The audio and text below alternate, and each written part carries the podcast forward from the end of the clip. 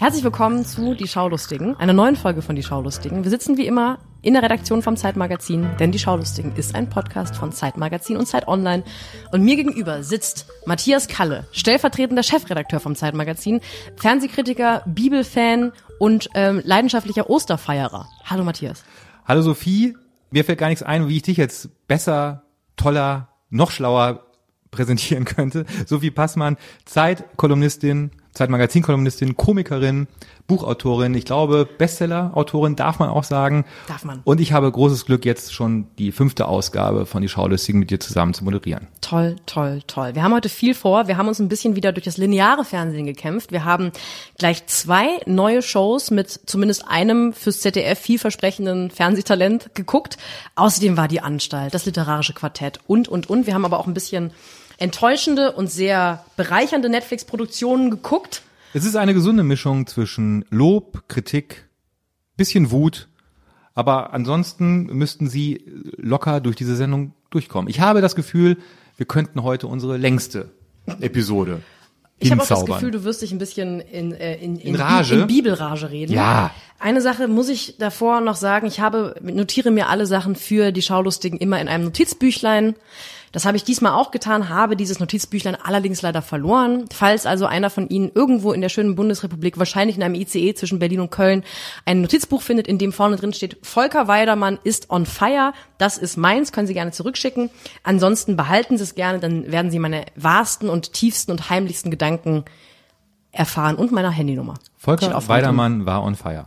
Darüber reden wir gleich später mehr. Ja, ja, ja, ja. Wir fangen an, nicht mit dem literarischen Quartett, sondern mit der Anstalt. ja, die Anstalt. Ich habe bis heute nicht verstanden, was der eigentliche Sendeplatz von die Anstalt ist. Gibt es da unterschiedliche? Nein. Immer die, die mit Don Dienstags, dienstags zwei, einmal im drei. Monat, äh, 22 Uhr 15 Streber. nach den äh, nach dem Heute-Journal. Weil die Anstalt ist für ein aufgeklärtes Publikum, was sich erst Nachrichten reinzieht, um dann darüber zu lachen. Schmunzeln. Es wird viel geschmunzelt bei die Anstalt. Na, es wird eigentlich auf die Schenkel geklopft. Das, äh, deshalb ist, sind ja auch immer die Schnitte in dieses hippe, junge, ausrastende Publikum zu sehen. Das war unsere äh, reizende Produzentin Paula, die gerade ein bisschen Stifte im Büro durch die Gegend schmeißt. Und warum holst du ein Lineal raus jetzt gerade? Nach zwei Minuten Podcast? Um uns auf, den, auf die Finger zu hauen, wenn Ja. wir weiter schlecht über die Anstalt reden. Ah, Ich muss- Paula ich- von Wagner. Ich muss, ich muss eine Sache vielleicht kurz erzählen. Meine, meine Biografie mit der Anstalt. Ich, Unbedingt. Ich, als ich noch ein ernstzunehmender Fernsehkritiker war und damals für den Tagesspiegel launige Fernsehkritiken verfasst habe, ähm, habe ich die Erfahrung gemacht, man konnte über jede Sendung, über jeden Moderator, über jedes Format Gülle übergießen. Es fand sich immer genug Leser, die gesagt haben, endlich schreibt's mal einer, toll, so. Es gab nur ein einziges Format, da durfte nie ein schlechtes Wort drüber fallen und das war die Anstalt. Wenn man schlecht über die Anstalt geschrieben hat, weil man es nicht lustig fand, weil es vielleicht nicht lustig ist, dann gab es die Vorwürfe, dass man entweder äh, von Merkel bezahlt wird oder vom Mossad oder von der CIA. Dass man ein systemunterstützender Journalist sei, der einfach die Schönheit und die Großartigkeit dieser Sendung nicht versteht. Und weil diese Leute ja so aufgeklärt sind, haben sie auch in ihren Kommentaren auf online gleichzeitig meine Absetzung gefordert. Hat ja geklappt. Ich schreibe, ich schreibe keine Kritiken mehr Merkel. für, äh, für den Tagesspiegel. Da könnt ihr mal sehen, was ihr, alles geschafft habt. Ihr werden auch nicht gesiezt. Anstalts. ihr werdet nicht gesiezt von mir, nein. Und wir haben jetzt zum ersten Mal lief die Anstalt, während wir unseren Podcast haben. Was ein großes Glück ist. Ich weiß nur noch nicht für wen. Ich glaube, ähm, also ich, ich muss ehrlich sagen, die Anstalt ist so eine Sendung, da kann ich mich nicht immer dazu zwingen, die zu gucken. Ach, Also nicht, weil ich das per se schlecht finde, sondern weil ich manchmal auch nicht aktiv Spaß habe dabei. Ich versuche es mal sehr diplomatisch zu formulieren. Diesmal ging es um Klimaschutz. Ja, es ist, es, es, es geht ja immer, es ist immer monothematisch und äh, es ist auch immer oh Gott, die Schaulustigen der Zeit.de. Äh, es ist auch immer sehr populistisch und ähm, Klimaschutz war diesmal der der Aufhänger und wir befanden uns am Anfang der Show auf der Titanic. Hieß aber anders, war ein Schmunzler MS Untergang oder sowas? Ja, wahnsinnig, wahnsinnig lustig und, und es ging damit los, dass der ähm, von mir eigentlich sehr geschätzte Klaus von Wagner, der sich noch bemüht. Da, da merkt man ihm noch eine, ein, also der arbeitet sich wirklich ab da auf der Bühne. Es gibt immer diese, wenn Klaus von Wagner äh, performt, dann gibt es immer diese äh, leicht flehenden Blicke ins Publikum. Ja, hallo, das war ein Gag, bitte lacht jetzt. Äh, aber das ist irgendwie noch sympathisch. Das ist jedenfalls sympathischer als ähm, Max Uthoff oder heißt er Max von Uthoff.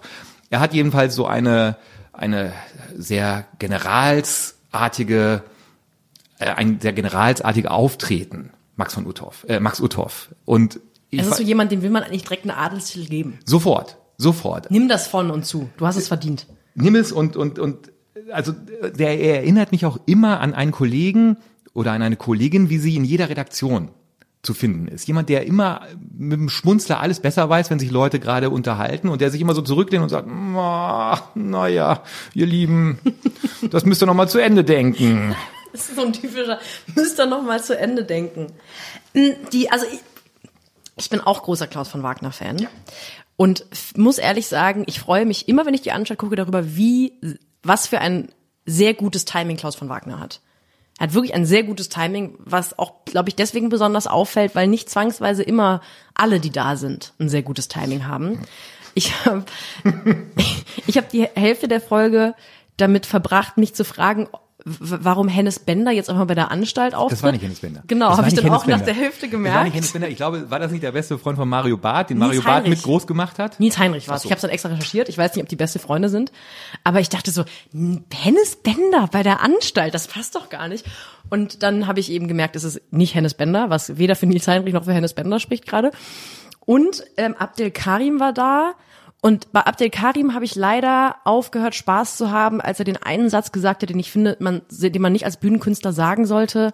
Da kann man ruhig mal klatschen. Und das ist doppelt schlimm, weil wenn ein Publikum klatschen will, dann ist es dieses Publikum in der Anstalt. Die wollen klatschen, die wollen eine Stunde richtig, richtig Spaß haben. Ich beim ZDF weiß ich auch immer nicht, bleiben die eigentlich sitzen, bis Welke kommt und, und, und heute Show macht? Oder sind das verschiedene das sind ja verschiedene Städte, und die werden dann quasi ah, rübergeflogen. Die werden rübergeflogen. Also erst holen sie sich, hören sich bei der Anstalt. Ähm, werden sie heiß gemacht? heiß gemacht, hören sich Subversives über den Klimaschutz an und dann werden sie rübergeflogen mit einem EasyJet, mit einer EasyJet-Maschine nach Köln. Ja. Und da tritt dann Klaus von Wagner auch wieder auf. Ja. Der fliegt dann direkt mit. Der fliegt das Flugzeug. Genau, Abdel Karim, das habe ich mich so ein bisschen geärgert. Und die eine Sache, die ich mit dir heute diskutieren möchte, ist Ulf Poschert bekannt genug, um eine Hauptrolle, eine satirische Hauptrolle in die Anstalt spielen zu dürfen? Ulf Poschert wurde von Nils Heinrich gespielt. Ulf Poschert, Chefredakteur von Der Welt. Und ich dachte so, den kennt doch wirklich außerhalb der sogenannten Medienblase niemand. Warum wird der jetzt im ZDF breit getreten? Das ist, das ist wirklich ein großes Versehen dieser, dieser, dieser Show.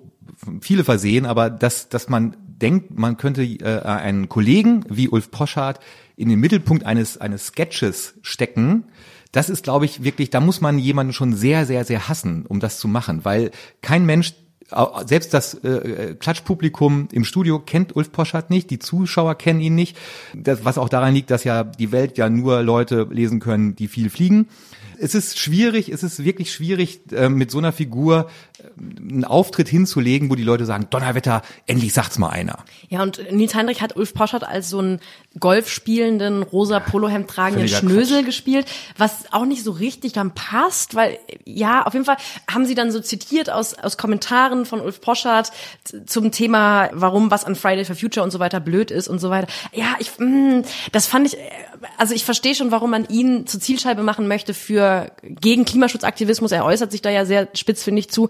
Aber ich dachte die ganze Zeit, nee, also der, der Witz verreckt deswegen, weil niemand mit dem Nils Heinrich der als irgendjemand verkleidet ist, ähm, was anfangen kann. Und ich glaube, es liegt auch daran, es gibt ja, was sich ja durch die Anstalt zieht seit der ersten Folge, ist es ja ein, ein, ein Journalistenhass, der sich durch jede einzelne Episode zieht. Das liegt daran, dass wahrscheinlich vor allem vielleicht Max von Uthoff und der andere Typ, der nie auftritt, aber der sich mit den beiden das ausdenkt, die scheinen eine, eine, einen diebischen Spaß zu haben, ähm, sich über Journalisten lustig zu machen und zu denken, dass unser Job im Prinzip der dümmste Job der Welt ist.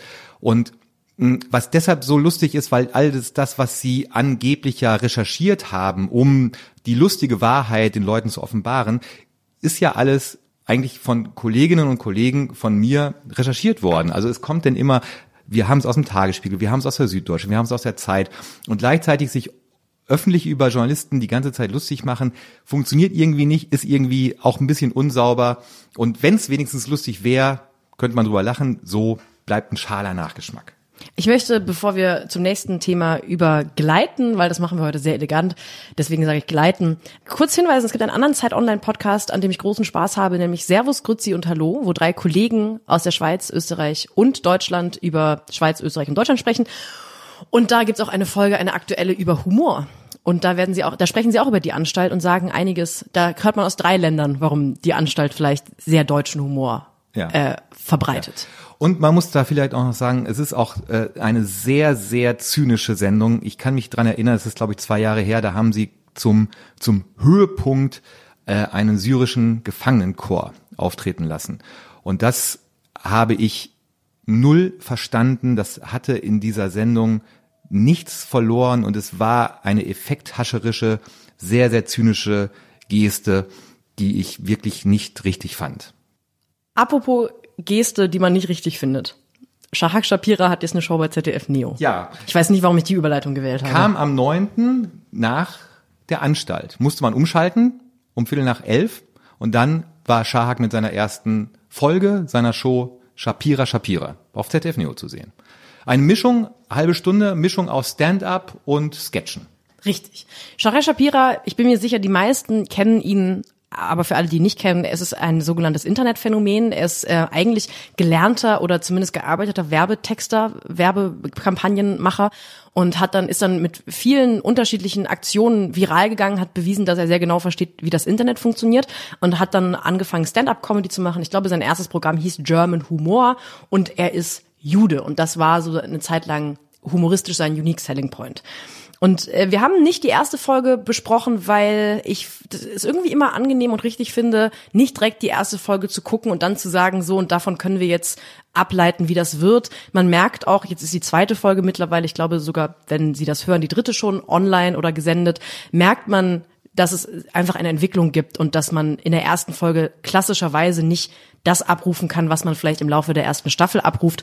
Und deswegen besprechen wir jetzt erst Shapira Shapira. Und äh, man muss dazu sagen, auch das ist möglicherweise ungerecht, weil ich als alter Mann der deutschen Fernsehkritik zu erzählen weiß, dass als im Dezember 1995 Harald Schmidt mit seiner Late Night Show auf Sendung ging, hagelte es nur Verrisse. Die Leute haben es nicht verstanden, die Leute fanden es bescheuert, die Leute haben die ganze Zeit gesagt und dann hat er noch diesen Bandleader, der genauso aussieht wie der Bandleader von Letterman.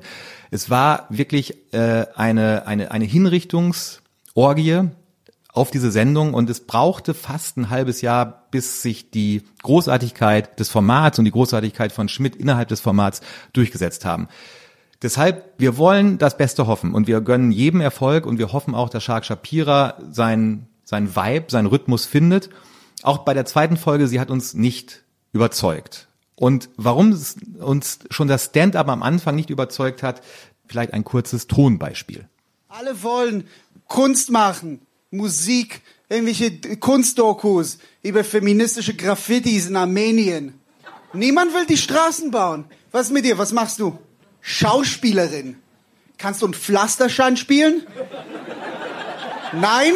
Danke für nichts. Was ist mit dir? Was machst du? Im Bundestag. Du bist der nutzloseste von allen hier. Politiker-Bashing zur zweitbesten Sendezeit auf ZDF Neo. Ja, also es gibt da so ein paar Sachen, die ich nicht so schön finde. Erstens diese Publikumsbeleidigung. Das ist, glaube ich, das, was man im sogenannten Stand-up-Genre einen Sheep-Shot nennt. Nämlich ist es immer ein Lacher. Gerade wenn man als Einziger auf der Bühne steht und die Leute wegen einem da sind, ist es eigentlich immer äh, ja, woher kommst du? Ah, oh, das tut mir aber leid. Und bist du mit dem zusammen da? Ja, der sagt nein. Also sind so wirklich so Lacher, die man auf jeder Open Stage hören kann. Und deswegen fände ich es eigentlich schön, wenn man da mit ein bisschen kreativerem Material reingeht, als eben dieses, ja, da wird schon was kommen und da, da werden schon lustige Antworten kommen. Andererseits muss man ihnen dann auch wieder anrechnen, ist es schon relativ mutig, mit improvisierter Publikumsarbeit reinzugehen, ohne zu wissen, was da kommt. Deswegen mh, gehe ich auch davon aus, hätte er das geskriptet, hätte er diesen Politiker, ah, du bist der nutzloseste, weil Bundestag, Gag auch nicht gemacht. Trotzdem ist es halt das, was am Ende gesendet wurde. Und ich frage mich da, ist das nicht eigentlich genau die gleiche Leier wie die, die Dieter Nuhr seit fünf Jahren macht, über die wir uns ärgern und die uns nervt, weil Dieter Nuhr nämlich dieses Ja und die da oben und äh, die machen ja eh, was sie wollen, was man auch in anderen Satire-Shows hört. Ist es nicht eigentlich genau die gleiche Leier, nur ein bisschen jünger und mit einem cooleren Studio?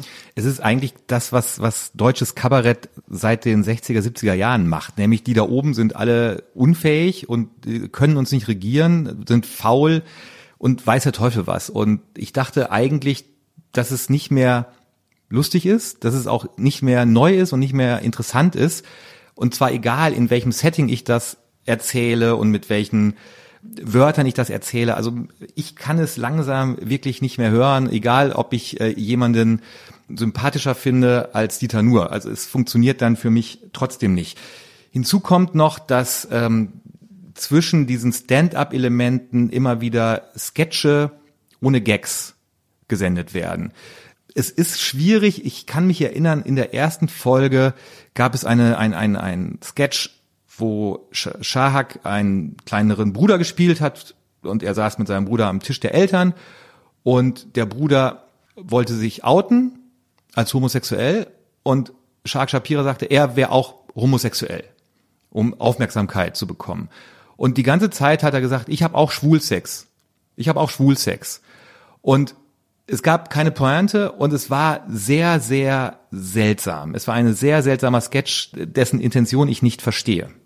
Ja, eine Sache, die mir auch in den beiden Folgen aufgefallen ist, und da habe ich dann auch gehofft, dass es in der zweiten vielleicht ein bisschen anders würde, wurde es aber dann eben nicht. Dieses komische Millennial-Gebäsche, das Ja. finde ich sinnvoll, wenn man selber kein Millennial ist. Das kann man dann machen, das ist eine Pose, da kann man meinetwegen dann so ähm, sagen, ach ja, die jüngere Generation hängt ja nur noch am Handy.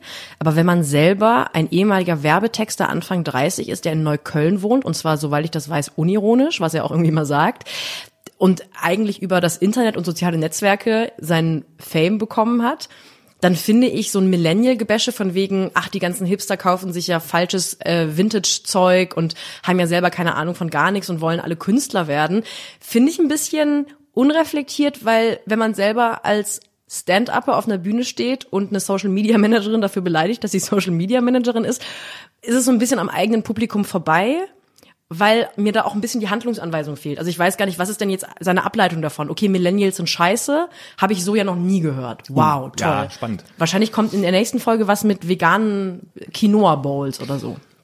Wenn es nicht schon da war. Ich glaube, es war schon da. Es ist auch, Millennials werden gebasht, gebasht Hipster werden gebasht, Berlin wird im Ja. großen Stil gebasht, äh, das Politiker-Bashing hatten wir schon. Es wird sehr, sehr viel gebasht bei Shapira. Shapira. Nichtsdestotrotz ähm, würde ich mich, also die deutsche Fernsehlandschaft braucht ja neue Formate und du hast ja völlig recht mit dem, was du über Schmidt gesagt hast. Vielleicht wird es ja einfach ein ganz großartiges Format und nach zwei, drei Folgen kann man auch mit Sicherheit noch nicht sagen, wo sich das hinentwickelt. Ich war so ein bisschen nicht enttäuscht. Ich hätte mich gefreut, wenn ich total begeistert gewesen wäre. Aber das Konzept ist ja schon mal ein guter Anfang. Es ist eben auch nicht so ähnlich wie die Heute-Show. Das ist ja schon mal ein sehr guter Anfang. Ja, darauf können wir uns einigen. ja, Apropos heute Show. ein bisschen wie die Heute-Show. Ein bisschen wie die heute Show. Die große Sendung der halbrichtigen Überleitungen zu anderen Themen. Möchtest du?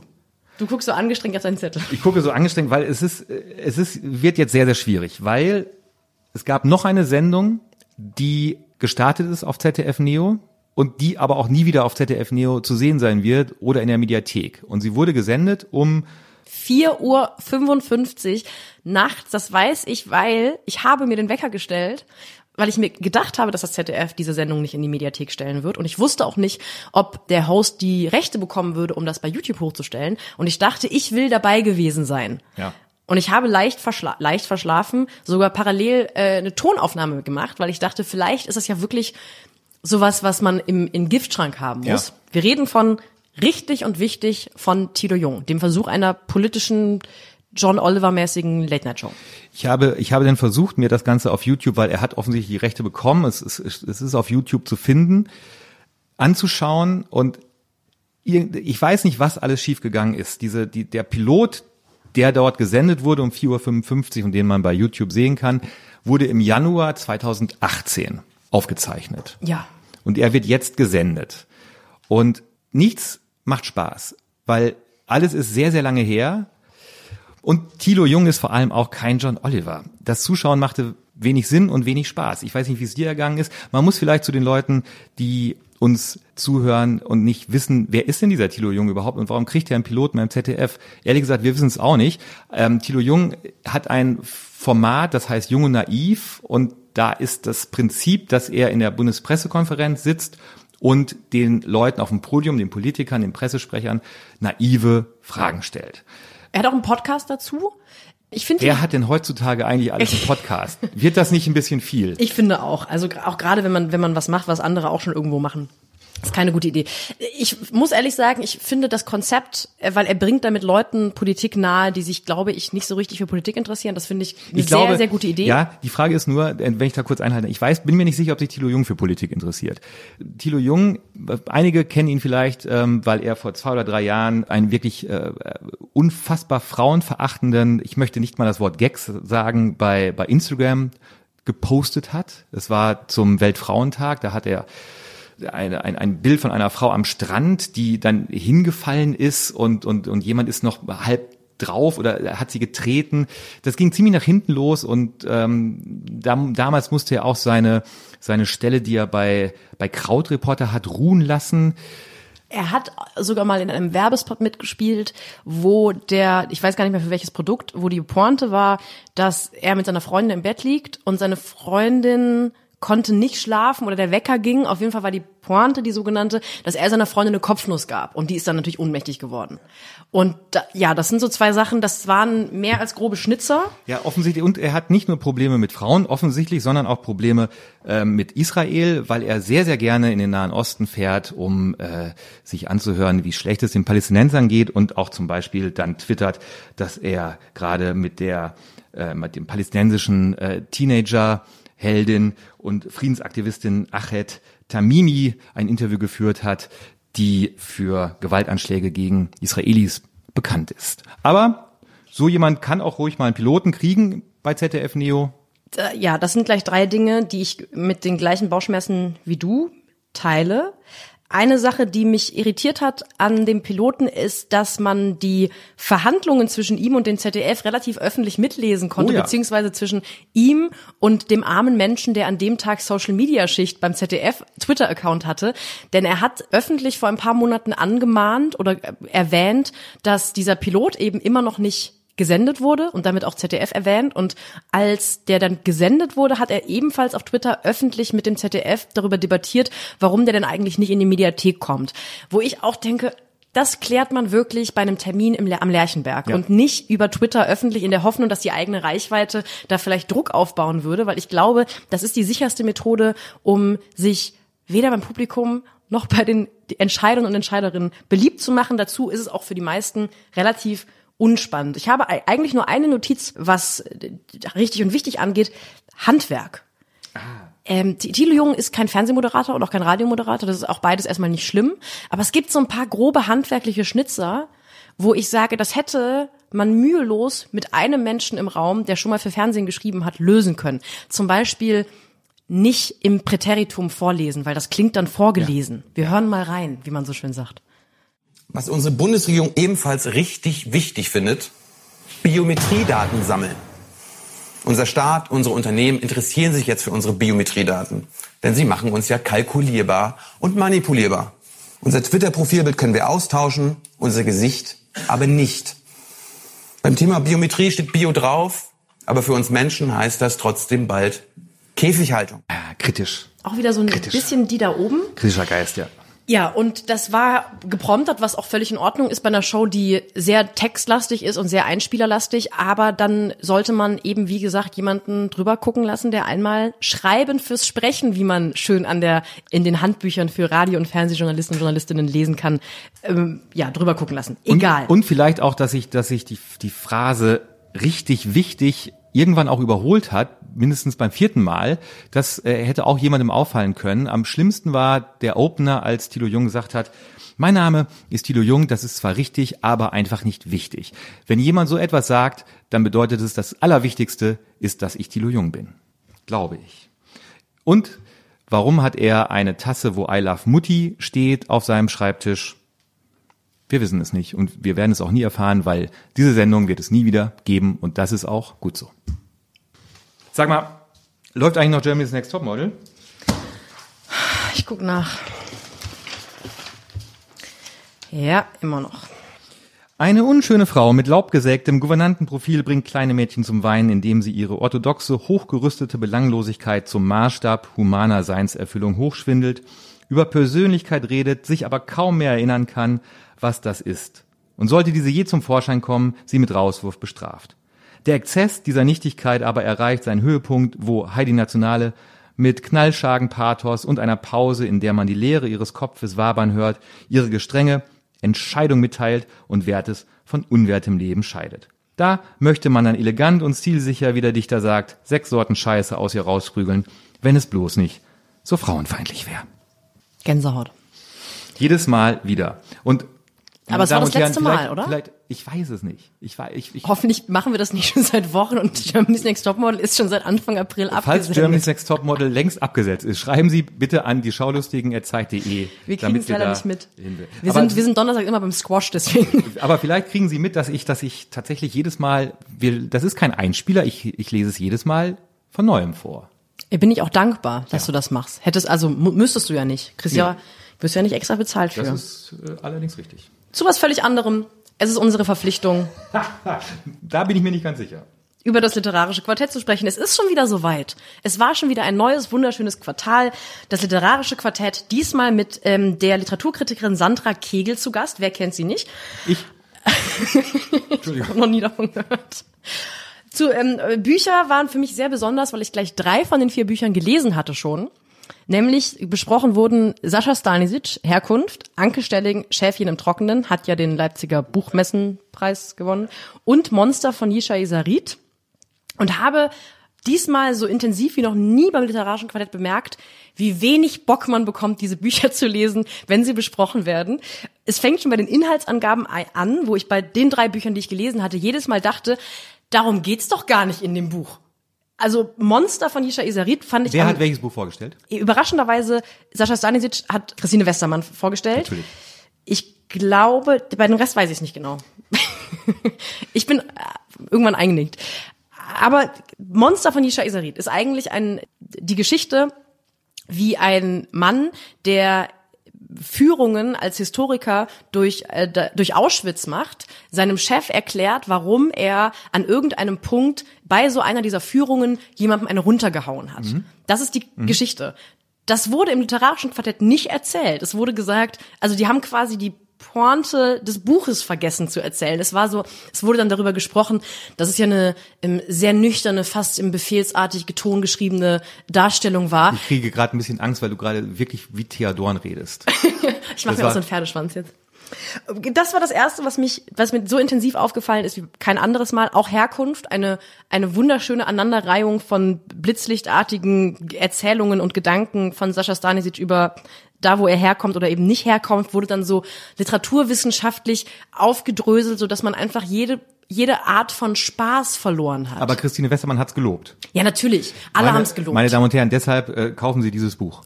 Ja? Allein deswegen. Allein deswegen. An irgendeinem Punkt gab es einen Dialog, den habe ich in meinem alten Notizbuch, das verloren ist, notiert, weil ich es so toll fand. Aber ich erinnere mich noch genau daran. Christine Westermann sagte, schön. Und dann sagte Volker Weidermann, ja, super schön. Und ich sagte, und Literaturkritik am Limit. das ist für mich auch, das ist für mich diese feinsinnige Art zu formulieren, weswegen ich das literarische Quartett so genieße. Ja. Ansonsten, du bist eingeschlafen, ne? Beim, Ich bin leider schon vorher eingeschlafen. Das lag aber, man muss es leider sagen, an der Heute-Show. Ich bin bei der, während der Heute-Show eingeschlafen und bin aufgewacht, da war das literarische Quartett, glaube ich, schon zu Ende und irgendwas mit Neo-Magazin, keine Ahnung, lief dann. Und äh, dann das ist auch so ein Pilot, glaube ich. ist auch, auch keine große Zukunft. Naja. Volker Weidermann war trotzdem on fire, diesmal ein bisschen. Ich fasse es für dich kurz zusammen. Sandra Kegel hat sehr, sehr, sehr, sehr viele Fremdwörter benutzt, wo wo für mich wieder die Frage aufkommt, was ist denn wichtiger im deutschen Fernsehen? Expertise, die sie ja zweifelsfrei hat, oder Entertainment? Das Literarische Quartett hat sich für Expertise entschieden. Vielleicht gibt's ja einen Mittelweg, man weiß es nicht. Und Thea Dorn fährt weiter diese Schiene, die sie auch in verschiedenen Tages- und Wochenzeitungen in äh, kleinen Essays schon fährt. Dieses leicht, reißt euch doch mal bitte zusammen, anti- anti-emanzipatorische, so schlimm ist es doch nicht und vielleicht müssen wir alle mal wieder ein bisschen gelassener sein, mäßige Sprech. Ich habe das Gefühl, Thea Dorn arbeitet angestrengt am nächsten Sachbuch das irgendwie so eine Mischung aus Feminismus muss nicht sein und können Schwule nicht heimlich knutschen wird. Es wird ganz groß. Ich möchte gerne über Fangen sprechen. Ähm, soll ich oder du? Ich. Okay, Ich also habe- verfängst du mich? Ich muss jetzt. Ich habe, Ich zähle zähle bis zehn. ich habe, nein. Ich, ich möchte drüber reden, ich möchte es nicht spielen. Ach so. Weil, Aber ähm, Verstecki spielen, Dunkelverstecki. Das ist vielleicht das, das nächste große Ding im, von, in der, in der Brainpool-Werkstatt. Das Nein, große Promi-Dunkelverstecki. Blinde Kuh. Ich, hab, ich, habe, ich habe mir die deutsche Meisterschaft im Fangen angeschaut, was natürlich, wenn es vom Brainpool auf Sat 1 gemacht wird, nicht Fangen heißt, sondern Catch. Und Catch hat sich angeblich Luke Mockridge ausgedacht, den ich immer für den großen Bruder von Chris Tall gehalten habe, stimmt aber gar nicht. Und äh, äh, Luke Mockridge versucht in dieser Show, die, in der es wirklich genau darum geht, nämlich um Fangen. Also ein, eine Gruppe muss eine andere Gruppe fangen, wie damals auf dem Schulhof. Und Luke Mockridge versucht sich, das geht ein bisschen in die Hose, als der nächste Stefan Raab zu stilisieren, dass er der, der krasseste Typ im Fangen-Business ist. Das funktioniert so mittel, die Show funktioniert aber. Ich habe mich wirklich über zwei Stunden wahnsinnig gut unterhalten gefühlt bei dem einfachen, bei dem einfachen Sport, dass eine Gruppe eine andere Gruppe fangen muss. Und es ist wirklich, es hatte eine gewisse, ein gewisses, einen gewissen Zauber. Diese ganze Show. Ich habe das wahnsinnig gern geguckt. Für alle, die es nicht gucken konnten, der deutsche Meister im Fangen ist das Team von David Odonkor. David Odonkor, den viele, ich zum Beispiel noch kenne als Fußballspieler bei Borussia Dortmund in der deutschen Nationalmannschaft. Stimmt, ja. Ist jetzt deutscher Meister im Fangen. Glückwunsch an der Stelle. Moderiert wurde das Ganze von Andrea Kaiser, die das sehr, sehr grundsolide moderiert hat. Der Kommentator war auch überhaupt nicht nervig, sondern auf den Punkt. Es gab einen Field Reporter, der mh, so ein bisschen überpaced hat und dauernd Leute aus dem Bild geschubst hat oder ins Bild reingezogen hat. Das war so ein bisschen mittelmäßig, aber ansonsten war es eine sehr, sehr gut gemachte Show in den Räumen, wo früher Schlag den Raab äh, aufgezeichnet wurde, also in den heiligen Brainpool-Hallen. Äh, es gab mehrere Stages, wo dieses Fangspiel gespielt wurde. Es gab auch eine, da musste jeweils einer den anderen fangen im Büro. Die sind durch das Brainpool-Büro gelaufen. Das ist super. Und das, man guckt das wahnsinnig gerne und es ist spannend, es ist lustig und es ist, es ist auch so unzynisches Fernsehen, weil da sind einfach ein paar Typen, die gesagt haben, komm, wir lassen uns Fangen spielen, lass uns ein paar Kameras aufstellen und dann geht das schon und es geht schon. Fangen, großartige Idee, hat vollkommen zu Recht den Grimme-Preis bekommen. Sophie und ich warten jetzt auf Verstecken, auf Blinde Kuh. Ich finde? Dunkelverstecki. Das große, das große Promi-deutsche Dunkelverstecki. Äh, wird es denn eine, wird es eine Fortsetzung geben? Weiß man das schon? Ich glaube ja, ich glaube ja, weil die Einschaltquoten waren okay. Der Grimme-Preis, den nimmt man ja auch gerne mal mit. Und äh, die Leute haben, also Luke Mockridge macht, glaube ich, auf jeden Fall so lange weiter, bis er deutscher Meister wird. Dieses Jahr hat es nicht ganz gereicht, aber ich kann mir schon vorstellen, dass er da Ambitionen hat. Und ich glaube, es gibt auch schlechtere Shows, die eine zweite Staffel bekommen haben. Warum nicht Fangen? Fangen ist toll. Schauen Sie sich das nächstes Jahr an. David Odonkor vom BVB ist jetzt deutscher Meister. Wird Wir der BVB eigentlich dieses Jahr deutscher Meister? Da reden wir vielleicht mit Jo Schück, vielleicht auch ein großer Fußballfan auf der Bühne am 4. Mai bei der langen Nacht der Zeit in Hamburg. Wenn Sie das hören am 3. Mai, Sie brauchen leider nicht mehr kommen zur Reeperbahn, zum Mojo Club, wo wir das machen werden, weil wir sind ausgebucht. Das freut uns sehr. Wir werden mit jedem einen Schnaps trinken danach. Ja. Mit allen zwölf. Ja. Wird super. Willkommen zu deiner Lieblingsrubrik. Der Jo der Woche. Das schönste deutsche Wort ist Vereinzelungszulage. Jo Schück, 11. April 2019.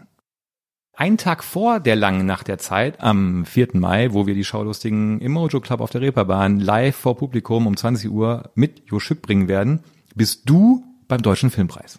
Richtig. In meiner Rolle als Lars Eidinger. Nein, ich werde eine. Ich werde eine Laudatio halten heute Abend beim Deutschen Filmpreis für, weiß ich gar nicht, ob ich das verraten darf. Auf jeden Fall Deutscher Filmpreis wird, glaube ich, im ZDF übertragen. Man nennt ihn auch die Lola, richtig? Ich habe recherchiert, wie du merkst. Nicht Bambi? Bambi ist was anderes. Äh, Integrationslola. Ah, Der Deutsche Filmpreis, genau. Und zu diesem Zwecke durften, sollten, mussten wir uns, nein, wir durften uns äh, durch ein bisschen durch das Repertoire der nominierten Filme vom Deutschen Filmpreis gucken.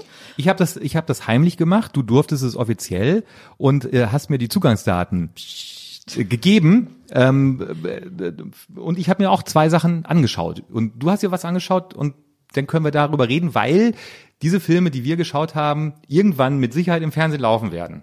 Und machen Sie sich Ja. bitte Notizen, während wir jetzt reden, damit Sie nicht aus Versehen den Fernseher einschalten, wenn diese Filme laufen, über die wir gleich reden. Ich werde nicht über die Filme sprechen, die ich laudatieren muss. Nee, ich bin ja gar keine Laudatorin, weil ich noch gar nicht weiß, wer gewinnt, sondern ich bin nur Patin. Aber darüber, über die Filme spreche ich nicht, für die Nein. ich Patin bin, sondern über zwei Filme, die ich ähm, geguckt habe. Einen davon sogar ehrlich gesagt schon, als er im Kino kam, nämlich Ballon äh, in Regie Michael Bulli-Herbig. Die Geschichte von einer Familie, die aus dem Osten zu Zeiten der ehemaligen DDR äh, mit einem Heißluftballon über die Grenze nach Westdeutschland äh, fliehen möchte. Und ich als Mensch, der 94 geboren ist, sehne mich tatsächlich eigentlich nach Filmen, nach auch Büchern, die mir vermitteln, und zwar künstlerisch vermitteln, wie das damals so war, wie man so schön sagt. Und das macht Ballon tatsächlich ganz fantastisch. Es rutscht nie ab in so eine komische Ostalgie ähm. Es wird aber eben auch nicht ein menschenloses Systemgebäsche, was ja auch oft bei solchen Filmen kommt. Es handelt von einer Familie, die relativ verzweifelt versucht eben dieses wahnwitzige Projekt heimlich einen Heißluftballon selbst zu bauen angeht und auch beim ersten Mal scheitert, beim zweiten Mal vielleicht, man ich werde es jetzt nicht verraten. Ich saß im Kino und habe tatsächlich geplärrt von Minute zwölf bis Ende. War aber auch eins von diesen Kinos, gibt's in, gibt's in Berlin auch eins, wo man sich Rotwein bestellen kann an dem Platz, weil da eine Bedienung gibt. Vielleicht lag's Bist du sicher, dass du im Kino warst? Ah nee, weil ich, war- ich saß zu Hause und habe ihn illegal gestreamt. Nein, es gibt diese Filmlounges, wo man bedient wird am Platz und dann kann man Nüsschen essen und Rotwein trinken. Vielleicht lag es am Rotwein, mit Sicherheit lag es zum Teil aber auch an diesem wirklich ähm, natürlich pathetischen, aber herzzerreißenden Film, der zumindest für Menschen in meinem Alter, die ja die Trennung von Deutschland glücklicherweise nie miterlebt haben, auf irgendeiner Weise sehr, sehr gut vermittelt, wie das damals eben so war, um diese Floskel nochmal zu benutzen. Ich habe vor kurzem wieder abgeschaut, dieser Pixar-Film über den alten Mann, der mit dem Luftballon mit seinem Haus. Das fand ich auch toll.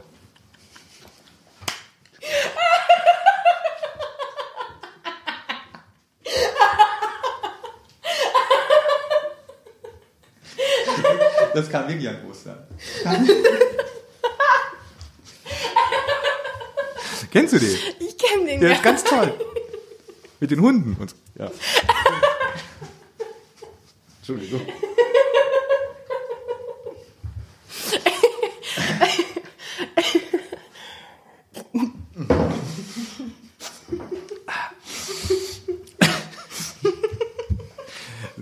Das war alles drin. Du hast noch einen Film geschaut. Ja. Ähm, ich habe noch einen Film geschaut, 25 Stundenkilometer. Den wollte ich auch sehr gerne im Kino gucken, aber ich habe da ein Hausverbot bekommen in dem Kino, wo ich Rotwein getrunken habe. Und das ist das einzige in Köln, das es gibt. Äh, 25 Mit Tom Stunden. Schilling und Volker Bruch, glaube ich. Fast, äh, genau. Mit äh, Bjarne Mädel und Lars Eidinger. Altes Brüderpaar. Der eine ist ein Unternehmensberater geworden, der nur noch in, durch die Lass Welt raten. Lars Eidinger. Richtig. Und Bjarne Mädel ist der Schreiner, der im Schwarzwald noch wohnt, im Haus seines Vaters. Der Vater ist dann gestorben und deswegen treffen die beiden sich auf der Beerdigung und sie setzen dann das um, was sie eigentlich als 15-Jährige geplant hatten, nämlich mit so einer To-Do-Liste ähm, mit dem Mofa vom Schwarzwald bis hoch an den Timmendorfer Strand zu fahren. Und es ist ein total herzerwärmende, lustige, liebenswürdige äh, Komödie, natürlich fantastisch gespielt. Also mir fällt keine, mir fällt kein Film der Welt ein, wo Eidinger und Mädel schlecht spielen könnten zusammen. Sagt man Roadmovie? Wahrscheinlich. Man sagt sagt, Road sagt man Roadmovie. Und ähm, das Schönste eigentlich, finde ich, an diesem Film ist, dass man den, den Spiel der beiden anmerkt, dass die sich irgendwie total lustig und toll finden. Also vielleicht ist es auch total Quatsch, was ich hier sage und die reden am echt, im echten Leben nicht miteinander. Aber eigentlich lebt, finde ich, das Spiel der beiden von so einer von so einem ständigen unterschwelligen Running Gag, weil natürlich auch gerade jemand wie Lars Eidinger solche Rollen eher so wegspielt und dabei trotzdem immer noch besser ist als fast alle anderen. Und das gibt dem Ganzen so eine Leichtigkeit, die aber nie arrogant wird. Es ist so, ja, okay, dann mache ich halt mal drei Monate den Typen auf dem Mofa und so schlimm, so schwer kann das ja schon nicht sein für mich. Ich bin immerhin der beste Schauspieler Deutschlands. Das ähm, kann ich sehr empfehlen. Beide Filme aus unterschiedlichen Gründen und ab natürlich auch. Der andere mit dem Luftballon. Ganz toll, ja. Äh, du hattest großes Glück, ich hatte großes Pech. Ich habe mich entschieden, spontan mir äh, der goldene Handschuh anzuschauen und Werk ohne Autor. Werk ohne Autor, ein Film von Florian Henkel von Donnersmarck, der in diesem Jahr auch für den Oscar nominiert war und über den schon viel geschrieben wurde, viel geredet wurde und jede Kritik habe ich gelesen im Vorfeld und habe mir dann ein Bild gemacht und gesagt habe, eigentlich muss ich nicht ins Kino gehen und mir diesen Film anschauen. Jetzt war es ja umsonst, äh, habe ich mir deshalb angeguckt und ich bin froh, dass ich nicht im Kino war, ähm, um mir diesen Film anzuschauen. Für alle Leute, die in den letzten halben Jahr äh, Winterschlaf gehalten haben, es geht um die Lebensgeschichte, die leicht verklausulierte Lebensgeschichte von Gerhard Richter der ähm, ein äh, in der DDR, nein, gar nicht wahr, ähm, im, im Zweiten Weltkrieg aufgewachsen, äh, dann in der DDR zum Maler ausgebildet worden, dann nach äh, Düsseldorf geht in den äh, Anfang der 60er Jahre und dort ein, ein Malerstar wird. Äh, das Ganze gespielt von Tom Schilling und anderen Größen des deutschen Films. Lars Eidinger spielt übrigens auch mit. Und dieser Film, über den Gerhard Richter gesagt hat, äh, als er gefragt wurde, ob er den Film schon gesehen habe, hat er gesagt, nur den Trailer und der war ihm zu reißerisch. Er wollte also mit diesem Film wohl nichts mehr zu tun haben. Und das Schlimme an diesem Film fand ich, dass man muss sich das so vorstellen, alles wurde, es geht drei Stunden lang und alles hatte eine, einen Bühnencharakter. Also dauernd sind Menschen durch Türen reingekommen, haben ein essayartigen Kurzaufsatz vorgetragen und sind dann durch diese Tür wieder rausgegangen. So, das passierte alle fünf Minuten. Tom Schilling hatte irgendwann ein Atelier in Düsseldorf und versuchte sich als Künstler. Und er wusste aber noch nicht, bin ich Maler, bin ich Bildhauer und er versuchte dauernd was. Und von diesem Atelier ging dauernd, die Tür ging auf, jemand kam rein, sagte etwas über Kunst und über Freiheit und über Demokratie, ging wieder raus. Und das Klassisch, passiert ständig im Atelier. Passiert ständig im Atelier. Und, und das ging mir wahnsinnig auf die Nerven. Plus, was mir natürlich am meisten auf die Nerven ging, da haben aber schon quasi alle Kritiker darüber gesprochen. Es gibt so eine sehr, sehr seltsame Montage über die Nacht, als die Alliierten Dresden bombardiert haben während des Zweiten Weltkrieges. Und auch hier wird suggeriert, dass die größten Leidtragenden im Zweiten Weltkrieg die armen Deutschen waren. Und das wird auch von Florian Henkel von Donnersmarck mit einer sehr, sehr seltsamen Geschichtsvergessenheit äh, zusammenmontiert, gezeigt. Das ist nicht das ist nicht schön. Gibt es, es nicht, auch schön. diese Szene, wo fast schon auf eine romantische und wahrscheinlich vermeintlich künstlerisch wertvolle Art und Weise so eine so eine äh, Vergasung von Juden und Jüdinnen gezeigt wird? Das wird damit mit reingeschnitten. Also das sind es sind keine es sind äh, es sind Frauen, die minderwertes Leben sind, die aussortiert wurden. Es sind halt keine Jüdinnen und Juden, die vergast wurden, sondern es ist im Prinzip ein, um klarzumachen, der Holocaust wurde auch an deutschen Frauen begangen, ja. die möglicherweise nur manisch-depressiv waren, bipolar, äh, irgendwie anders, ja. Und das ist natürlich äh, ein, ein, ein, ein Film zu machen, wo dieses Leid gezeigt wird, was mit Sicherheit Leid war, aber das Leid an nicht deutschen Menschen zu zeigen, an andersgläubigen Menschen zu zeigen, das ist komplett Juden. vergessen worden. Und das kann passieren, muss aber nicht passieren. Und deshalb ist dieser Film für mich ein ganz großes Ärgernis gewesen. Ein Ärgernis ganz anderer Art war dann der Film Der goldene Handschuh von Fatih Akin, Romanvorlage von dem kultigen Heinz Strunk. Äh, großer Erfolg vor zwei Jahren gewesen. Es geht um die äh, leicht fiktionalisierte Lebensgeschichte von Fritz Honka, der in den 70er Jahren in Hamburg Frauen bestialisch ermordet hat.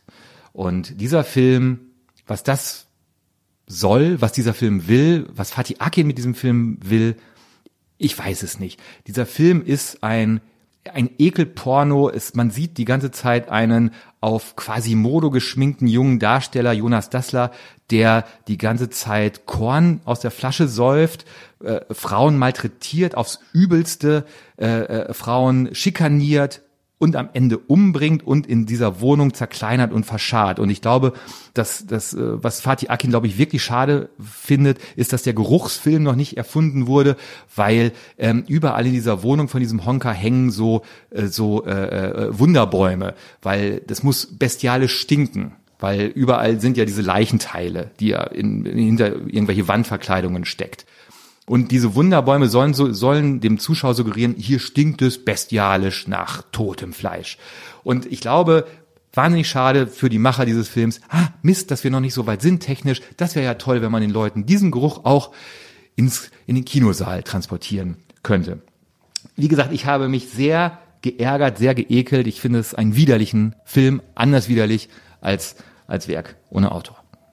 Das war, das war's von mir zum Deutschen Filmpreis allen Nominierten toi toi toi. Wir sind da unvoreingenommen. Hast du vielleicht noch einen Tipp? Was, äh, was macht man an so einem, muss ich dann danach Smalltalk ja, machen mit Caroline ja. Herfurth? Ja. Okay. Also ich würde an deiner Stelle da auch so ein bisschen die Visitenkarten verteilen. Von die Schaulustigen? Ja, von die Hast du welche gemacht für uns? Ich habe ich hab extra dafür welche gemacht und ich bin Danke. mal gespannt, wer in den nächsten Folgen denn bei uns zu Gast sein wird. Na, oder Fatih Akin vielleicht eher nicht. Oder, oder es lässt jetzt vielleicht auch einfach nach, dass wir so kritisch sind, weil ich jetzt mit allen Buddy bin, weißt du? Ja. Ich fange an, Uwe dürfen nichts mehr Böses über Fatih sagen. Das, genau, aber. Fatih wir, und ich gehen golfen am Wochenende. Das ist ja auch, ich glaube ja, diese Kolleginnen und Kollegen sind alles, alles nette Leute. Wir haben ja gar nichts gegen die persönlich. Das, was sie beruflich machen, ist halt manchmal schwierig. Aber äh, es gibt natürlich auch immer wieder Sachen, die uns, die uns begeistern. Zum Beispiel, du hast an Ostern gearbeitet, du warst glaube ich, Ostermontag oder Ostersonntag ab 6 Uhr ja, bei eins live im Radio, weil kein anderer Dienst machen wollte? Na, ich hab's, ich hab's nicht so, Christentum ist nicht so mein Club. Und deswegen feiere ich solche Sachen wie Weihnachten und Ostern nicht so. Und ähm, viele meiner Kolleginnen und Kollegen feiern das aber. Und dann bin ich halt diejenige, die an Ostern arbeitet und ähm, sitze dann Ostermontag sehr, sehr früh im Studio, habt also gearbeitet. Du hast Fernsehen geguckt. Ich habe nur Fernsehen geschaut. Ich von Karfreitag morgens bis Ostermontag abends habe ich nur Fernsehen geschaut, unter anderem auch die zweite Folge der achten Staffel von Game of Thrones. Toll, da freue ich mich auch schon drauf. Tust du nicht. Ich habe dir aber schon einen kleinen, also wir wollen nicht spoilern, ich habe dir schon einen kleinen Hinweis gegeben und Ach, meine Damen komm. und Herren, nee, ich habe ja einen kleinen Wir spoilern jetzt. Nein, das mache ich nicht. Ich spoiler nicht, nicht Game of Thrones. Das ist das Allerschlimmste, was wir machen können, ist Game of Thrones spoilern. Da ist der Teufel los, das überleben wir nicht. So, ich habe dir nur etwas gesagt, was in der zweiten Folge passiert und du warst hellauf begeistert. Ich bin kurz davor, jetzt doch noch Game of Thrones anzufangen, weil auf diese Sache warte ich tatsächlich seit Jahren weil ich auch ich verfolge ja ein bisschen popkulturell, was diese Darstellerinnen und Darsteller so machen und äh, ich bin heiß wie Frittenfett. Ja, mit Recht, mit Recht. Uiuiui. Ui, ui. Meine Damen und Herren, wenn Sie schon gesehen haben und wissen, worum es geht. da werde ich erstmal nachher ein paar GIFs zu suchen auf buzzfeed.com.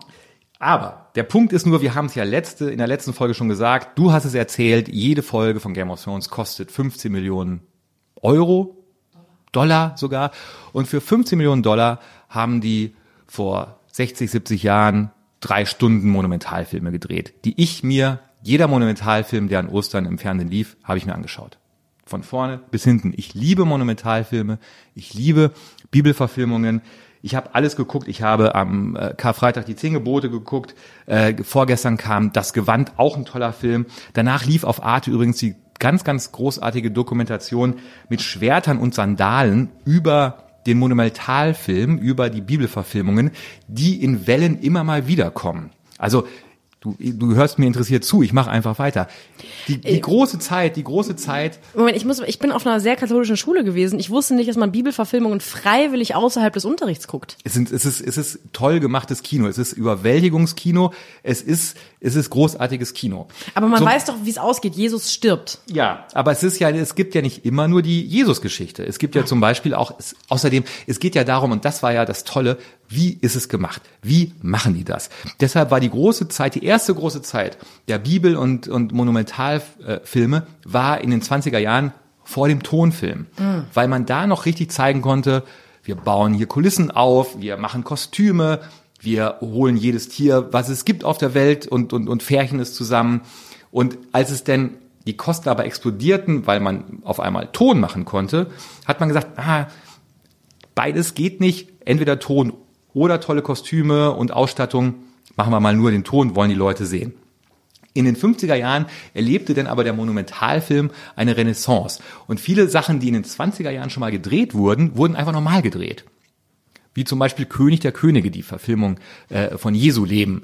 Es ist, es ist, es sind, und das Tolle ist tatsächlich, das haben die auch in dieser Arte-Dokumentation gesagt, die, die, das Making-of dieser Filme wo Leute im Prinzip Herzinfarkte bekommen haben, wo sie viel zu viel Geld ausgegeben haben, wo äh, Darsteller verrückt geworden sind, äh, äh, sich äh, Glatzen haben schneiden lassen, die sie dann nie wieder losgeworden sind, wie äh, der arme Jules Brunner. Äh, die, die Geschichten hinter diesen Verfilmungen einfach schon großartig. Und ich habe, ich habe mich köstlich äh, unterhalten gefühlt, habe mich auch gefragt, warum heutzutage eigentlich keine äh, Bibelverfilmungen oder Monumentalverfilmungen mehr gemacht werden. Das könnte auch gerade für deutsche Regisseure noch ein Ausweg sein. Also Fatih Akin, der Sodom und Gomorra äh, verfilmt, könnte ich mir zum Beispiel sehr, sehr gut vorstellen. Ich bin bei Bibelverfilmungen drin, sobald Benedict Cumberbatch Jesus spielt. Davor musst du mich bitte nicht mehr anrufen. Ja, ich habe das auf Twitter verfolgen dürfen, diese komische, ja, wie sagt man? Obsession? Obsession mit Benedikt den Na Nachnamen kann ich nicht mal aussprechen. Cutie Brunch. So. Bonkelhaut Cutie Brunch heißt er. Also das werde ich in einer anderen Folge. Wir machen mal eine große Benedict Cumberbatch Folge und dann werde ich dir erklären. Es ist erst ganz kurz hinter Bruce Springsteen. Ich, ich äh, erzähle Ihnen vielleicht in der Zeit noch, wenn Sie es nicht gesehen haben, die zehn Gebote, äh, äh die am Freitag, äh, am Karfreitag kamen die Geschichte, wie Moses die Israeliten aus Ägypten ins gelobte Land geführt hat. Es gibt eine spektakuläre Szene, wie das Rote Meer geteilt wurde. Alles, was damals an technischem Aufwand möglich war, wurde herbeigeschafft. Äh, es gab spezielle Tanks mit über ein, einer Million 300.000 Litern Wasser und ist ein großartiger Film und nur noch getoppt von der größten Geschichte aller Zeiten wo auch Charlton Heston mitspielt, der Moses spielt. Der spielt in der die größte Geschichte aller Zeiten, Johannes den Täufer. Jesus war schon besetzt, spielt Max von Sydow. Größte Geschichte aller Zeiten, ähnlich katastrophale Dreharbeiten gewesen. Die haben wollten nicht äh, äh, nach Ägypten oder so, sondern die wollten in der Wüste von Arizona drehen. So, dann kam aber zum ersten Mal seit Jahrzehnten ein Schneesturm. Schneesturm in Arizona, ganz, ganz schwierig. Man musste Planierraupen anbringen, man musste alle Kompas mit Schaufeln ausstatten, dass der Schnee endlich weggeräumt wird und die Wüste wieder zu sehen war. Als das denn passiert ist und sie endlich alles freigeschaufelt hatten, da waren sie schon zwei Wochen äh, im, im, im Rückstand mit den Dreharbeiten, noch ein schlimmerer Sturm, noch schlimmerer Schneesturm, alles wieder von vorne gesagt, komm, wir brechen ab, wir gehen nach Hollywood, wir müssen in die Studios rein und da müssen wir Jerusalem nochmal ganz von vorne aufbauen. Die Kosten sind so explodiert, 20 Millionen Dollar hat die größte Geschichte aller Zeiten gekostet und hat das damalige Studio Paramount fast in den Ruin gezerrt. Fast so, als hätte der liebe Herrgott diese Verfilmung nicht gewollt, ha? Ich sag mal so, für mich ist die größte Geschichte aller Zeiten, wenn, kriege ich eigentlich einen Trommelwirbel, wir sind eigentlich schon mittendrin in Kalles Top 3. Das war jetzt schon Kalles Top 3, ja. das muss mir doch sagen. Ich habe mich in Rage geredet. Ich habe mich, ich habe mich in Rage geredet. Platz 3 der tollsten Bibelverfilmungen, die größte Geschichte aller Zeiten, über die wir gerade gesprochen haben.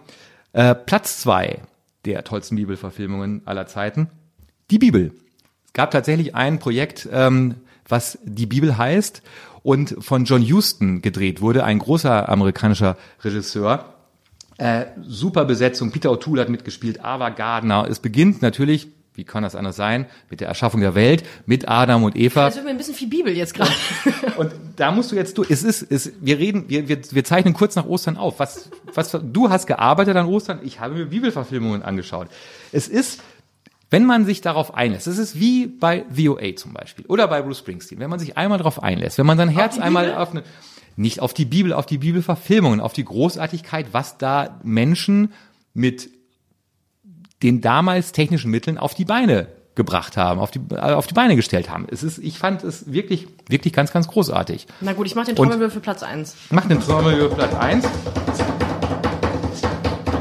Wie könnte es anders sein? Platz eins der besten Bibelverfilmungen aller Zeiten. Quo Vadis. Quo Vadis aus dem Jahr 1951. Und wenn Sie mir nicht glauben, es liegt einzig und allein an der Großartigkeit von Peter Ustinov, der damals mit 30 Jahren Kaiser Nero gespielt hat. Und wir haben einen kleinen Ausschnitt, wie Peter Ustinov das damals gemacht hat. Silence! Be still, ye hurtling stars! Open wide vaulted skies above. Now at last, lo, I see Olympus, and a light from its summit doth illumine me. I am one with the gods immortal. I am Nero, the artist, who creates with fire, that the dreams of my life may come. So, dafür gab es 1952 einen Oscar für die beste Nebenrolle an Peter Ustinov für seine Rolle als Kaiser Nero. Ich hoffe, dass mir dieses Wissen irgendwann bei einer Partie Quizduell zugutekommt. Ja, das hoffe ich für dich auch. Puh, das war jetzt ganz schön viel. Ich fühle mich jetzt ein bisschen wieder wie im Leistungskurs Religion damals auf dem, auf dem, auf dem Gymnasium. Ja, aber du hast doch vielleicht neben der vielen Arbeit auch irgendetwas geschaut, von dem du mir berichten möchtest. Ja, ich möchte dir von gleich zwei Dingen noch berichten. Äh, Hannah haben wir beide Ja. geguckt. Hannah ist das, Hannah ist das Mädchen, das Sie mit Sicherheit auch schon gesehen haben. An eigentlich jeder Bushaltestelle und Litfaßsäule ist sie gerade sehr groß abgebildet. Deutschlandweit plakatiert. Hannah, eine ähm, Amazon Prime Produktion.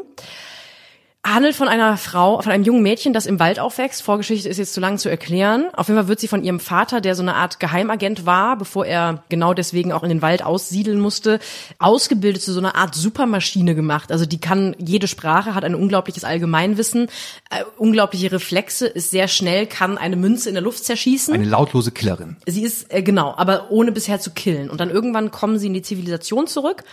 Und Hannah hat mich so traurig gemacht, weil eigentlich müsste diese Serie perfekt funktionieren. Und ich habe das erste Mal nach Folge drei aufgehört, Spaß dran zu haben. Und das zweite Mal bei Folge fünf und dann habe ich aufgehört. Ich habe diese, dieses, ich habe selten eine Serie gesehen, die so perfekt gecastet ist. Jede Rolle sitzt, die Hannah wird gespielt von, ich hoffe, ich spreche es richtig aus, Esme Miles. Und ähm, die ist großartig. Benno Fürmann spielt mit, ist großartig, weil es spielt zur Hälfte in Berlin. Ähm, und auch Was glaube ich aber nicht Berlin ist, es sieht nicht aus wie Berlin. Okay. Und das macht einen fix und fertig, wenn etwas in Berlin spielen soll und es ist offensichtlich nicht Berlin. Aber selbst was sie geschafft haben, ist die Vielsprachigkeit. Die Hauptdarsteller sprechen fast akzentfrei Deutsch und jede andere Sprache auch fast akzentfrei, sobald, so, also ich, so, sofern ich das beurteilen kann. Das ist schon sehr, sehr, sehr beeindruckend. Und deswegen frustriert mich auch, dass mich diese Serie nicht so gekickt hat, weil eigentlich hat alles gestimmt, es hat alles gepasst, aber es war irgendwann wahnsinnig uninteressant dabei zuzuschauen, wie der Vater von Hannah jetzt dafür sorgt, dass, ich weiß nicht mehr, mehr genau, wofür er sorgen wollte. Ich glaube, die wollten einfach weg. Weg vor Leuten, die sie umbringen wollen. Also wir, ein kleines äh, Geheimnis äh, können wir ja verraten, dass wir, wir sehen uns ja im Prinzip nur zur Podcast-Aufzeichnung. Sonst äh, gehen wir ja unsere Wege. Und äh, bei Henna war es auch so, dass ähm, wir beide ungefähr parallel angefangen haben zu schauen. Du in Köln, ich in Berlin. Und wir haben uns bei, nach der ersten Folge kurz geschrieben, wie großartig wir das finden, wie großartig wir den Cast finden, die Geschichte finden. Und wir haben uns sehr, sehr gefreut über Henna. Und wir hatten beide den gleichen Impuls nach Folge drei. Äh, jetzt wird's zäh und nach Folge fünf haben wir aufgehört zu schauen. Und wir wissen nicht ganz genau warum. Weil eigentlich sind alle Leute sind gut, die Geschichte ist gut. Benno Fürmann, man muss vielleicht hier mal auch eine Lanze für Benno Fürmann äh, brechen. Ich könnte, aber das mache ich heute nicht, sondern ein andermal eine tolle Geschichte über Benno Fürmann erzählen. Ähm, das mache ich aber wirklich ein andermal. Und äh, was uns vor allem sehr, sehr traurig gemacht hat, ist, dass die, die, der, der Cast ist auch eine, eine große Zusammenführung von Joel Kinnaman und Mireille Enos, die zusammen in The Killing schon gespielt haben, und zwar die Detectives Holden und Linden. Und äh, Net, äh, The Killing war, jetzt halte ich fest, war die aller, allererste Serie, die ich auf Netflix geguckt habe. Damals. Ja, damals in der guten, schlechten Zeit habe ich, das war die erste Serie, die ich gesehen habe. Du glaubst es nicht, wenn ich dir jetzt erzähle, dass es auch die erste Serie war, die ich auf Netflix gesehen habe. Ich hatte damals noch keinen eigenen Account und habe mich eingezeckt bei damaligen Freunden. Und ich war so begeistert, ich dachte, das gibt's doch gar nicht. Net, also Netflix, das ist ja toll. Und da kommt so eine Serie, heißt The Killing. Bis ich dann erfahren habe, The Killing ist das amerikanische Remake von Kommissarin Lund. Und Kommissarin Lund lief seit Jahr und Tag im ZDF Sonntagabend. Ich war aber eben nicht so gut wie The Killing leider. Nee. Und damals war schon Kinderman und Inos so toll zusammen Ja. und deswegen habe ich mich auch so gefreut, weil ich dachte, die beiden sind, die sind auch fantastisch. Irgendwas daran interessiert mich überhaupt nicht mehr nach Folge 5. Was man aber, glaube ich, dabei beobachten kann, in äh, Hannah ist jetzt der ähm, ein neuer Star, der geboren wird und wurde, in einer relativ unscheinbaren Nebenrolle, die dann irgendwann beste Freundin von Hannah wird nämlich gespielt von Rianne Barretto, ist ihre erste große Rolle oder größere Rolle. Die ist fantastisch. Die ist super. Die ist Ja. unglaublich Ja. gut. Alles in allem sowieso ein sehr liebevoller Blick auf Teenies in dieser Vol Ja. Serie. Es ist nicht kitschig, es ist auch nicht jovial. Es wird da irgendwie auf eine sehr angenehme Art und Weise das anstrengende Erwachsenwerden erzählt. Das ist aber eigentlich nur eine Nebenhandlung. Trotzdem finde ich es frustrierend. Es hätte irgendwie alles besser sein müssen. Ich ärgere mich. Wir ärgern uns beide. Wir haben uns mehr erhofft, kam nicht. Müssen sie nicht einschalten. Henna, leider nix, Aber genießen wir die Plakate noch ein paar Wochen und Monate. bevor sie abgenommen werden. Eine Sache, um die man nicht drum kam, äh, war Homecoming auf Netflix. Beyoncé, Queen Bee, Bay, wie man sagen möchte, ist beim diesjährigen Coachella Nein, aufgetreten. Das war letztes Jahr. Sorry. Letztes Jahr? Letztes Jahr, ja, Letztes Jahr? letztes Jahr, letztes Jahr und ist aber veröffentlicht worden zum diesjährigen Coachella. Genau. Sie ist zweimal aufgetreten. Sie ist zweimal aufgetreten ähm, ähm, innerhalb einer Woche. Und aus diesen beiden Auftritten und den Proben, die ein Jahr gedauert haben, zu diesen beiden Auftritten, die als mit die größten Konzerte aller Zeiten gelten, wurde jetzt ein Film gemacht, written, directed and produced by Beyoncé. Und ich glaube, Netflix hat so viel Geld ausgegeben für diese Produktion, dass sie jetzt erstmal die Preise anheben mussten, damit sie es leisten konnten. Wir haben den auch, ich habe das jetzt gestern erst noch fertig geguckt. Und du hast dann gefragt, was ist das eigentlich? Ist es ein Konzert? Ist es ein, ein Making-of? Ist es ein Behind the Scenes? Und mir ist nichts anderes eingefallen, als ich glaube, es ist ein Gottesdienst. Es ist zwei Stunden lang sieht man einer unglaublich inspirierenden Frau dabei zu, wie sie Unvorstellbares leistet, nämlich mit zwei frisch geborenen Zwillingen und einem schon älteren Kind, einem Ehemann und einer Crew von, ich glaube, 250 Leuten, jeden Tag 18 Stunden oder so diese Sache zu proben. Es ist unbeschreiblich eigentlich. Es ist ähm, wahnsinnig inspirierend. Ich hatte am Anfang, als ich gehört habe, was das Konzept ist, nämlich nicht nur das Konzert, sondern eben auch so ein bisschen ein Blick hinter die Kulissen, hatte ich ein bisschen Sorge, dass es ein super inszeniertes, pseudo-authentisches Sie tut so, als würde sie zeigen, was hinter den Szenen, äh, hinter dem, ähm, hinter der Bühne passiert, aber eigentlich zeigt sich nicht Ding wird. Aber ich finde, es ist eine sehr schöne Mischung zwischen offensichtlich inszenierter Authentizität und manchen Momenten, die wirklich, wirklich so passiert sein müssen. Es gibt zum Beispiel ähm, eine Szene, wo sie nach ihrer Schwangerschaft und auch nach ja nach vielen Monaten sehr anstrengender Diät und Trainieren in, in eines ihrer alten Bühnenkostüme wieder reinpasst und sich unglaublich freut und dann wird ihre Crew gebeten, sie stehen in so einem Trailer, ähm, sie soll mal kurz Jay Z ihren Mann an FaceTimen und das ist eine sehr schöne Szene. Talk to Mr. Carter, please. Of course. Yeah. I'm back in my costume. All right. Big deal. Right. It's zipped. All right, just had to share. Why are guys as excited? finde find das sehr schön, dass eine von ihren Assistentinnen am Ende fragt, warum sind Männer nicht so, warum sind Männer nicht richtig aufgeregt in solchen Situationen? Weil Jay- Jay-Z, der äh, angeblich als Rapper große Karriere gemacht hat, aber über ein Alright nicht hinauskam. Also das ist, das ist wirklich eine schöne Szene, weil die da auf einmal Jay-Z und Beyoncé, das überhaupt das Überpaar, das ja die Vorstellungskraft von allen Pärchen quasi übersteigt popkulturell, ist da auf einmal ein ganz normales Paar, weil sie wegen irgendwas aufgeregt ist, was er null versteht und denkt, okay, du hast abgenommen und passt wieder in ein Kostüm, was ist jetzt der Deal? Und sie das so weglächelt im Sinne von, ja, ich habe eine neue Frisur, es ist dir aufgefallen oder ja, es sind Strähnchen. Und das ist eine Szene, die beweist mir als Zuschauerin, das ist tatsächlich echt. Manche Szenen sind genauso passiert und wurden nicht gestaged und wurden nicht irgendwie Reality-TV-mäßig äh, eingeleitet, in die Wege geleitet. Das hat mich wirklich sehr, sehr gefreut.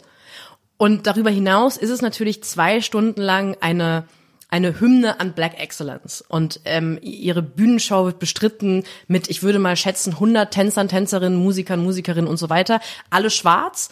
Und es handelt auch ganz oft von ähm, davon, dass das ein Safe Space ist für schwarze Menschen, die sonst überall in der Gesellschaft ähm, marginalisiert werden. Und ich als sehr weißer Mensch, das ist der weißeste Podcast der ganzen Welt, den wir hier machen, ähm, schaue zu und denke, ich werde das nie in seiner Größe ganz verstehen können, weil ich nie, glaube ich, diese Form von Empowerment verstehen werden kann. Aber ich kann und muss anerkennen, was für ein Meilenstein diese Frau ist und auch diese Show, was Homecoming bedeutet für schwarze Frauen und Männer in den Vereinigten Staaten vor allem, die das sehen und denken, krass. Es gibt, es gibt ähm, während dieser über zwei Stunden wirklich dezente, gut gemachte Schnitte ins Publikum, wo man als als sehr weißer Mensch, die wir beide sind, äh, eine Ahnung bekommt. Ja, wenn wenn wenn wenn äh, schwarze Teenager, äh, schwarze ältere Frauen, schwarze ältere Männer gezeigt werden, die nicht nur alles mitsingen, sondern vor Rührung weinen über diesen Moment, den sie da gerade erleben.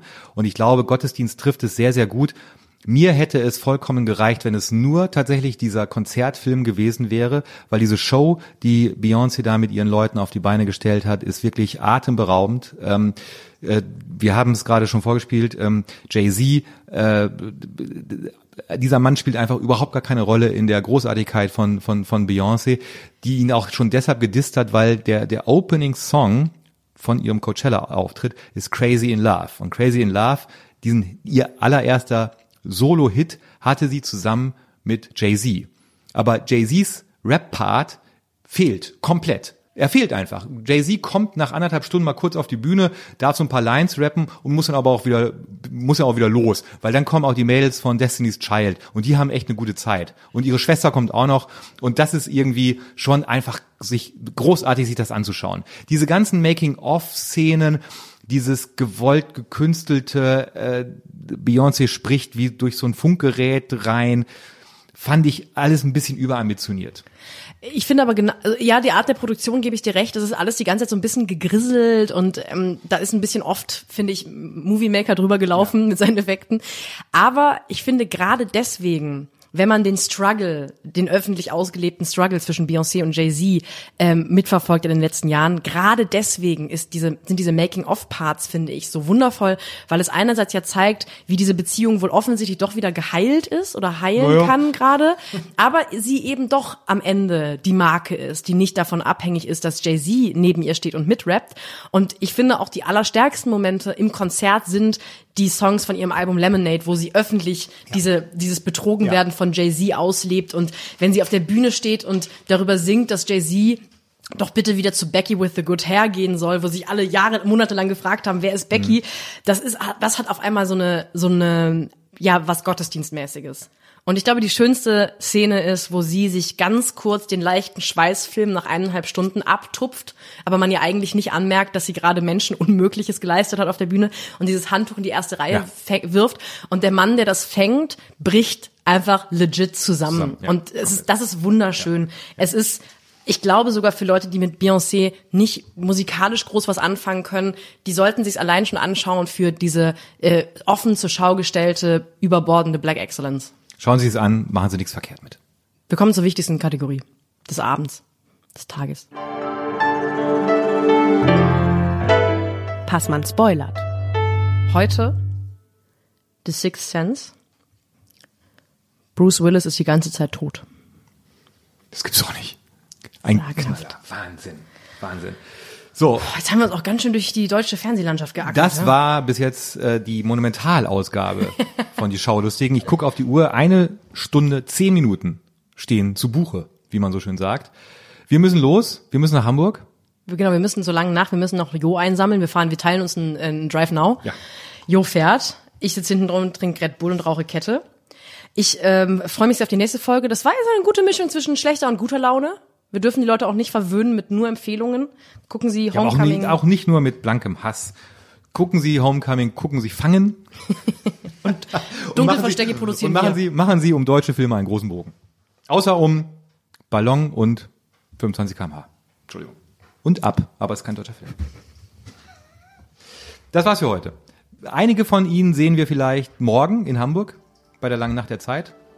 Andere nicht. Andere nicht. Die hören wir in zwei Wochen wieder. Tschüss, ciao. Bis dahin.